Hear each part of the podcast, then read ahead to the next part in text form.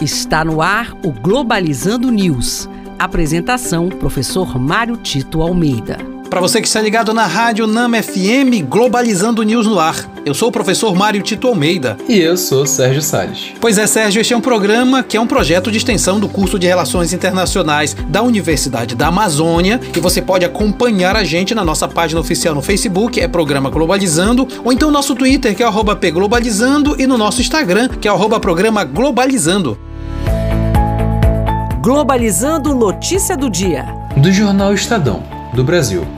Moradores das regiões do sul venezuelano estão fugindo de suas casas e comunidades buscando refúgio no Brasil, devido ao aumento da atividade dos grupos como os dissidentes da Farc, milícias das forças de segurança da Venezuela e garimpeiros ilegais. Importante é, essa notícia, mas nós devemos estendê-la também a uma situação que acontece no país vizinho à Venezuela, que é a Colômbia. Aliás, muitos desses moradores da região do sul da Venezuela estão se deslocando exatamente por medo das atividades das Farc, que é as Forças Revolucionárias da Colômbia, e de fato ensejando um perigo para sua subsistência. Importante entender que o clima na Colômbia é muito sério, porque o governo quis implementar políticas neoliberais e um reajuste, inclusive em questões tributárias, que o povo não se sentiu atendido e a população está nas ruas, ensejando inclusive repressões policiais muito fortes. É importante entender que seja Colômbia, seja Venezuela, que fazem fronteiras com o Brasil, precisam precisam efetivamente respeitar os direitos humanos para que possam efetivamente voltar à normalidade aqueles países. Globalizando curiosidades internacionais. Você sabia que em Israel são falados três idiomas? No país, três idiomas são considerados oficiais: o hebraico, o árabe e o inglês.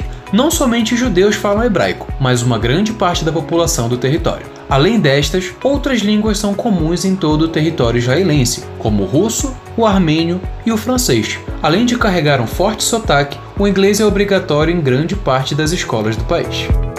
Você sabia que mais de 4 mil brasileiros são residentes no território palestino?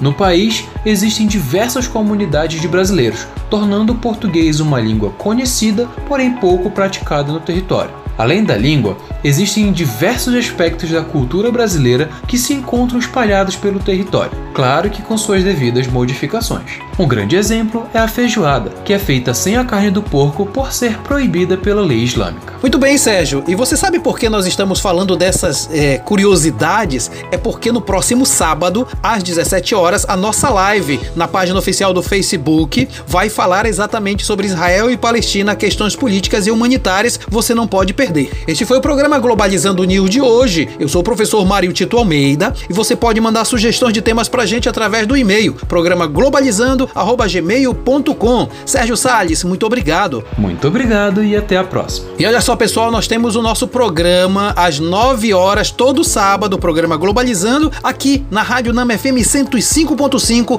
o som da Amazônia. Tchau, pessoal. Globalizando News, uma produção do curso de Relações Internacionais da UNAMA.